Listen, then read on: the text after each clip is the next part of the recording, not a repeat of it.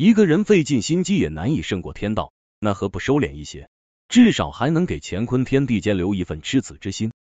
菜根谭之中有一句话叫：“宁守浑噩而出聪明，留些正气还天地；宁泄纷华而甘淡泊。”一个清明在乾坤，做人宁可保持质朴毫无狡诈的本性，摒弃后天欺诈的聪明，以便保留一些浩然正气还给大自然。做人的时候，宁愿摒弃世俗的荣华富贵，也要过着淡泊恬静的生活。也要留一个纯洁高尚的美名在这世间。人会为了自己的私心贪欲，在世俗之间用尽狡诈手段，流于世俗技巧，甚至处处阿谀奉承，曲意迎合。这样的手段看似能给自己带来想要的名和利，但是这样违背天道的法则，只是短暂的侥幸获取。从长久来看，不仅仅会让自己输掉最后的利益与尊严，也会在过分玩弄技巧的同时，失掉内心的淳朴与善良。既然狡诈的手段不能获胜，倒不如手持内心的淳朴正气，以问心无愧的姿态身处在这天地之间。菜根谭，摒弃世俗技巧，保留赤子之心。道德经之中有一句话叫“此三者以为文，不足，故另有所属。限速抱朴，少思寡欲。”这句话的意思就是说，巧辩、伪诈、巧理这三者都是巧言令色的产物，不足以治理天下，所以要使人有所归属。必须要做到保持朴质，减少私欲，智巧的心思，善变的言辞，狡诈的手段，这都是世人所推崇的状态，甚至以拥有此类手段为荣。就好像世俗之人都喜欢用能言善辩、古怪机灵来夸奖一个人，这是世人普遍推崇的状态。但是世人推崇的却未必是正确的，这样的状态更是圣人嗤之以鼻的。因为对于漫长的人生来说，聪明智慧虽是人生的优势。但是一个人却在自己主观意识驱使下，一味利用狡诈的智慧、善变的言辞来满足私欲，甚至不惜破坏法律和道德的底线，来满足自身所要达到的目的，以个人的主观偏见企图主导自然法则，这是一种浅薄的愚见。但是这却是世俗之人常犯的错误。这样的处事状态，不仅不能给自身带来好的结果，反而在以狡诈手段处事的过程中，让自己坠入阴暗的深渊之中，备受煎熬。春秋时期，中原霸主晋国经过常年战争之后，国势逐渐衰落，而实权也由六家大夫掌握在手中。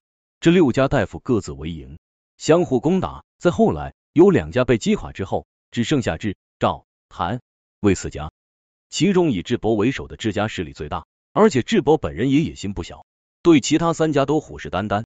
于是又向其他三家的大夫赵襄子、魏桓子、韩康子提出要求。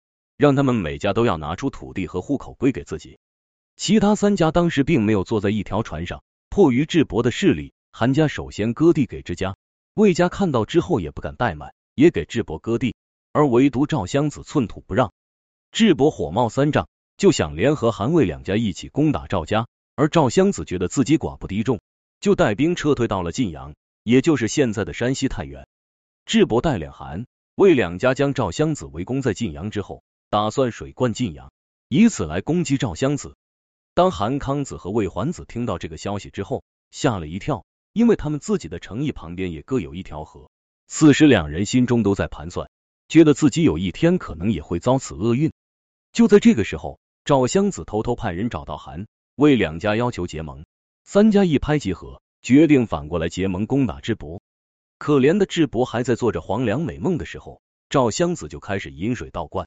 是大水决口反灌智伯的军营，而智伯本人也在乱军之中被杀死。智伯是一个有智慧而且非常有能力的人，他能够恢复智家在晋国的最高地位。但是他的致命弱点就是太过于信赖自己的智慧，总以为自己能够以主观手段得到自己想要的人生，但最终还是难以如愿。菜根谭，摒弃世俗技巧，保留赤子之心。有这样一句话叫：人有千算，天有一算。个人的力量主导不了天道的规则，一个人不管怎么算计，在天地的自然规则面前还是微乎其微。即便用尽手段，也难以达到自己期望的生活。因为人生越是用尽技巧，最后越是背离天道。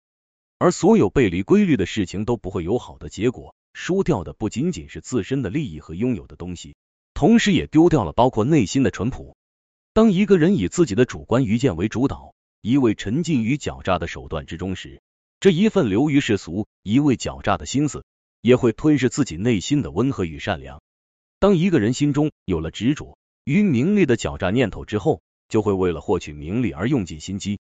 当自己执着于名利手段之中，必然会因此引起慕名而来的祸患和问题。而人生最大的荣誉就是没有荣誉，最好的福分就是看似没有福分的淡泊生活。所以，倒不如以赤子之心行走于人生，留取清白在这人间。